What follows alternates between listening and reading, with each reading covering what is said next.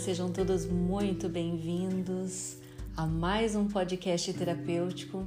E se você está aqui e ainda não me conhece, eu sou Glória Urizar. Bom, primeiro, antes de tudo, vamos aos recados. Eu recebi áudio aqui pela plataforma Outras pessoas estão me questionando também lá nas redes sociais sobre os 10 dias de exercício de ativação do amor próprio. Eu fiz os 10 dias no meu grupo lá do Telegram. Quando encerrou os 10 dias, os, os exercícios eles são retirados do grupo, agora eles estão disponíveis na jornada Recupere o Amor Próprio com o Ponopono. Coloquei como bônus lá para o pessoal da jornada. Então, se você ainda não faz parte da jornada, se você ainda não adquiriu a jornada, corre lá que além da jornada dos 30 dias, você ainda vai ter de bônus, né? Fora os outros bônus, ainda os 10 dias de exercícios de reprogramação da mente para ativar o seu amor próprio. Se você você não quiser adquirir toda a jornada, né, para receber ah, os exercícios de ativação do amor próprio como bônus, você também vai ter a opção de adquirir apenas estes 10 dias de exercícios de ativação do amor próprio. Eu vou deixar o link aqui nesse podcast, nos demais podcasts. Você encontra também esse link, vai encontrar lá na minha bio é, no Instagram. Bom, mas sem mais delongas, agora que eu já dei o meu recado, vamos ao podcast do dia. E esse podcast ele foi feito para atender pedidos. Eu venho recebendo algumas mensagens onde as pessoas me perguntam sobre como fazer o oponopono para ajudar as pessoas que nós amamos, né? Ou as pessoas que a gente convive. Outras pessoas também me perguntaram como poderiam ajudar pessoas a entenderem que precisam mudar, que precisam né, pensar diferente ou que precisam desapegar de situações ou de outras pessoas, enfim. Independente das variadas perguntas que recebi, penso né, que a intenção de todas as pessoas é a mesma, que seria como eu posso ajudar outra pessoa a ser mais feliz e ter melhores resultados em suas vidas.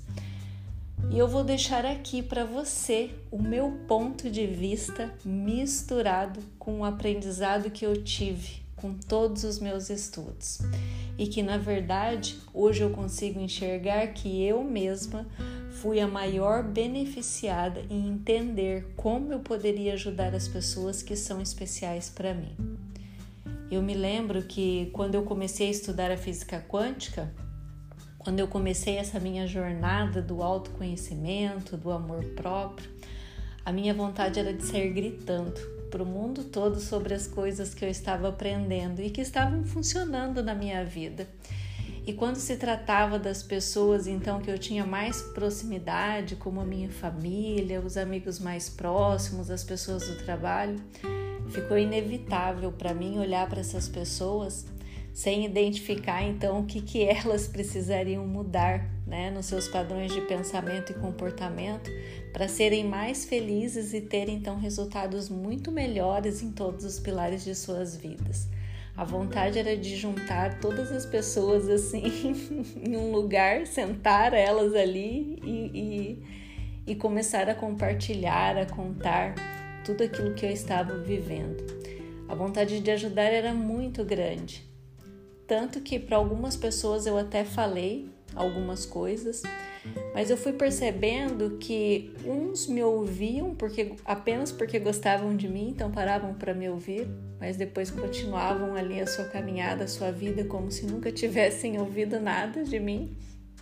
Outros riram, outros ficaram chateados comigo então eu aprendi que querendo ajudar de forma direta, eu estaria atrapalhando o processo de evolução da pessoa e ainda estaria criando diversos problemas para minha própria vida.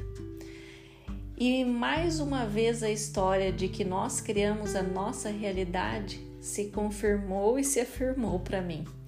Eu queria ajudar, ser contribuição e não afastar as pessoas de mim, né, ou do seu próprio despertar. A física quântica ela me fez entender que cada um tem seu tempo de despertar e seu próprio nível de expansão de consciência. Então, nem tudo que vai fazer sentido para mim em um determinado momento também vai fazer sentido para o outro naquele mesmo momento. Então, se a pessoa não estiver com certo nível de expansão de consciência, as coisas podem estar ali na cara dela ou nas mãos dela, na frente dela.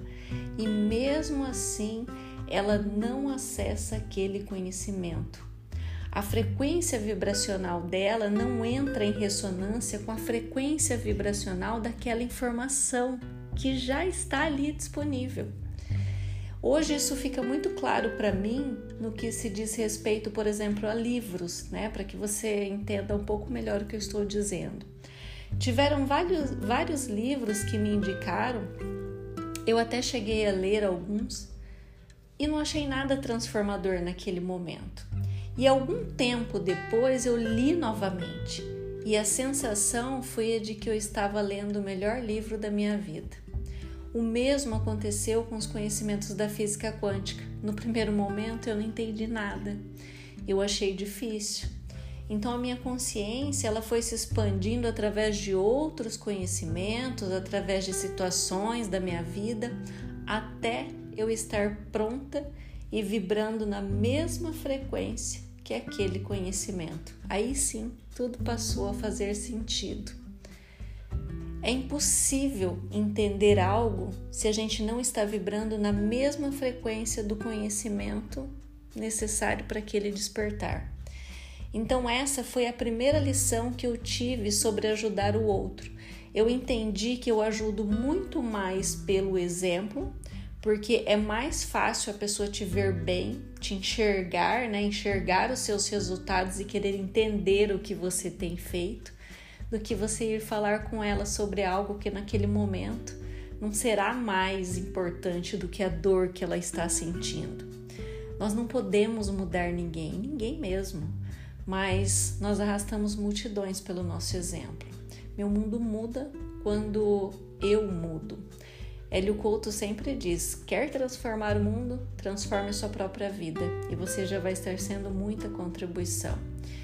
E o que eu aprendi com o Oponopono reforçou todo esse aprendizado da física quântica e me deixou muito mais confortável e me fez soltar essa ideia errônea de querer ajudar as pessoas, forçando as pessoas a abrirem os olhos. Eu espero que você esteja preparado para ouvir o que eu vou dizer agora. Sabe aquela pessoa que você gostaria de ajudar? De repente é o seu marido, de repente é a sua esposa, ou são seus pais, seus irmãos, são seus filhos, ou aquela amiga querida, sabe? Aquela sua melhor amiga. Essa pessoa é criação sua. Portanto, você tem a responsabilidade de limpar é algo que sim está em você. O que você está vendo na vida daquela pessoa que está causando aquela situação na vida daquela pessoa faz parte da sua realidade. Se faz parte da sua realidade, você criou. E principalmente se aquilo que você está vendo na outra pessoa, aquela situação que ela está vivendo, gera algum sentimento em você, ah, é sua responsabilidade limpar. Ah, mas Glória, a minha amiga está sofrendo porque o marido traiu ela, porque ela está desempregada, porque ela não tem força de vontade para conquistar as coisas que, que ela deveria conquistar. O que, que eu tenho a ver com isso? Não tem nada a ver com a minha vida, tem só a ver com a vida da outra pessoa. Eu não tenho nada com aquela pessoa. Todos estamos interligados. Além de ter esta questão de que tudo que está à minha volta eu crio através dos meus pensamentos, porque eu crio a minha realidade, nós também estamos todos interligados. Você já ouviu a frase todos somos um? Então, se você tem essa amiga que está passando por situações desafiadoras, de alguma forma você criou essa situação para sua realidade tudo que chega até nós faz parte da nossa realidade. Então nós temos a responsabilidade por limpar aquilo. E como eu tenho a responsabilidade por limpar, porque faz parte da minha realidade, eu tenho que limpar em mim. Então eu digo, né? Se você quer de fato ajudar a amiga, você tem que fazer o Oponopono assim. Divindade, limpa em mim todas as memórias que fazem com que a fulana esteja vivendo essa situação de escassez ou de infidelidade ou de traição. E se uma pessoa que você conhece fica doente? Você também tem a responsabilidade de limpar. Criador, limpa em mim as memórias que fazem com que Fulano esteja doente. Foi assim que o Dr. Hewley curou todo um hospital psiquiátrico de criminosos né, o disseminador da técnica do Ho Oponopono, porque a criadora foi uma mulher, foi a Simeona, e o Dr. Hewlett, ele foi aprendiz dela. Ela ensinou a técnica para ele e ele, junto com o Joey Vitale, saiu né, disseminando a técnica pelo mundo. Ele, era psicó ele é psicólogo e ele foi convidado a trabalhar em um hospital psiquiátrico que recebia só criminosos perigosíssimos. Sabe aqueles que cometeram os crimes mais horríveis, mais terríveis? Então, esse hospital convidou o Dr. Hewlett para trabalhar.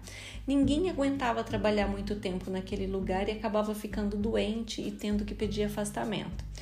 Então ele tentou adiar por alguns anos, pensou bem, desenvolveu outros trabalhos, mas continuaram insistindo para que ele fosse. Então ele pensou: se eu fui convidado para trabalhar neste lugar, é porque tenho responsabilidade sobre isso.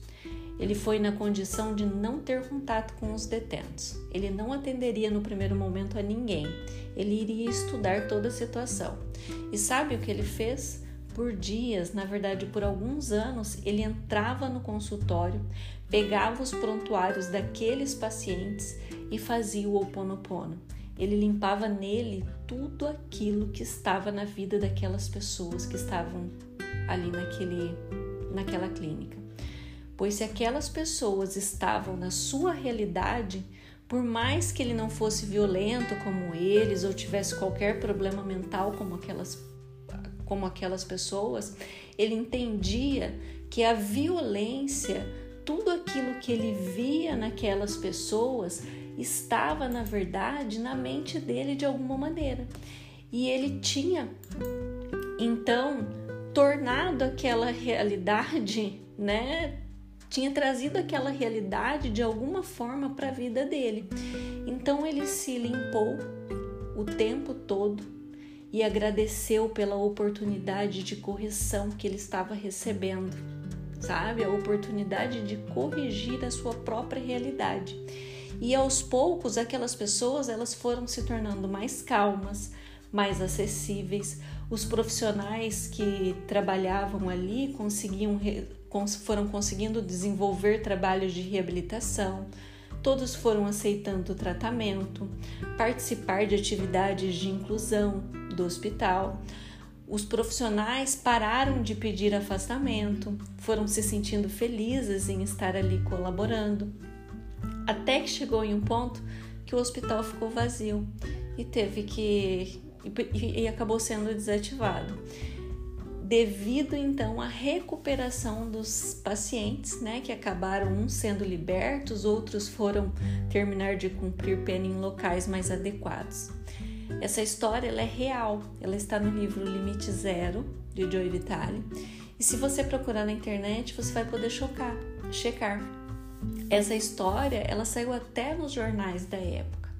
E é isso que nós devemos fazer, ser exemplo, se preocupar com a nossa evolução e frequência vibracional, como a física quântica ensina e ser responsável e limpar em nós mesmos tudo aquilo que chega até nós, como o Oponopono ensina. Mesmo que aparentemente a gente não tenha nada a ver com aquilo que chegou até nós. Daí algumas pessoas me dizem quando eu falo isso, mas nossa, eu não dou conta nem de fazer o Oponopono para mim mesmo, ainda vou ter que fazer para o problema do outro. Enquanto você pensar assim, vai estar preso no nível de sobrevivência da escala de, de Maslow. E você não vai sair desse nível. Nós estamos nesse mundo para ser contribuição. Você já pensou como o mundo seria diferente se todos nós estivéssemos é, preocupados ou estivéssemos com ações ou estivéssemos é, aceitando a responsabilidade de um estar melhorando a vida do outro. Então, quando a gente entende que quanto mais a gente contribui para a vida do outro, mais o nosso mundo melhora. Você não precisa passar o dia todo fazendo o pono para outras pessoas mas se responsabilize por pelo menos uma vez por dia você pedir ao Criador para limpar em você algo que percebeu que tem atrapalhado a vida de alguém que você gosta, ou limpar algo em você, como a fome que está no mundo, como as coisas que acabam chegando até a gente através de notícias, através da internet. Eu tenho feito o Oponopono para limpar em mim as situações desafiadoras da vida das pessoas que eu atendo. Quando eu fico sabendo de notícias tristes que aconteceram com pessoas que eu conheço ou com pessoas que eu não conheço, rapidamente, né, ali dentro da minha mente eu já repito as frases mágicas do Oponopono.